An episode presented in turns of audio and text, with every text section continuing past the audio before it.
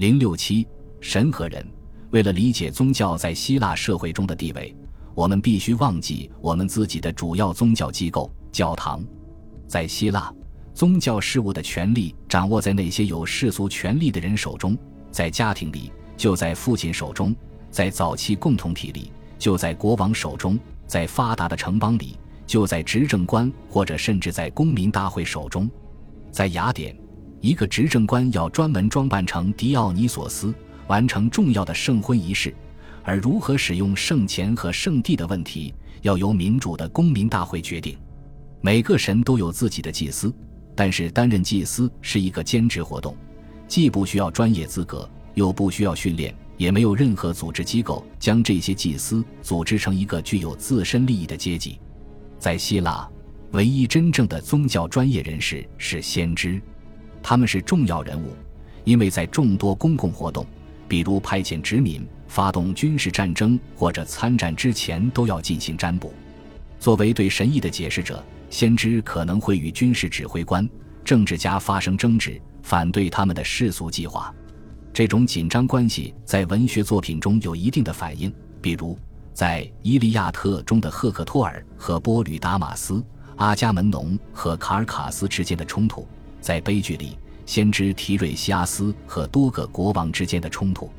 然而，他们争论的焦点不是虔诚和爱国主义，而是如何找到最佳途径来确保城邦的最终利益。因为在城邦之善和城邦供养的神之间不存在利益冲突。然而，这些各持立场的吵闹先知并没有实际权利。经典文学中，先知总是正确的。但这类主题具有强烈的悲剧色彩，因为先知无法执行他的观点。先知知晓未来，做决定的却是统治者。现实生活里，一个普通人甚至能够挑战并击败专业人士。公元前四百八十年，德尔斐神谕建议雅典人在抵抗波斯的威胁时，要相信他们的幕墙。专业的解释者认为，这是让人们躲在城墙里的指示。但政治家迪米斯托克利反对他们的说法，认为神谕指的是舰队。迪米斯托克利的解释获胜了，因为最后的决定权不在先知手里，而是在公民大会的掌控之中。因此，在希腊，没有宗教机构传播道德说教、发展教义信条或者施加正统观念。在此背景下，宗教信条的存在是不可想象的。希罗多德在其作品的著名段落里，将两个诗人视作希腊的神学家。可以说，直到前天，希腊人才知道了每个神的起源，他们是否一直存在着，以及他们长得什么模样。是荷马和赫西俄德为希腊人建立了神谱，赋予神各种称谓，为他们划定了各自的领地，规范了职责，并描绘了他们的容貌。毫无疑问，荷马史诗和赫西俄德史诗的威望。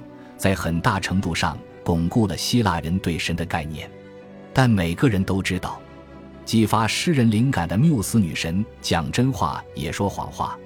实际上，在神谱的很多细节上，荷马的叙述和赫西俄德的叙述上有矛盾之处，但这种矛盾不会带来任何焦虑。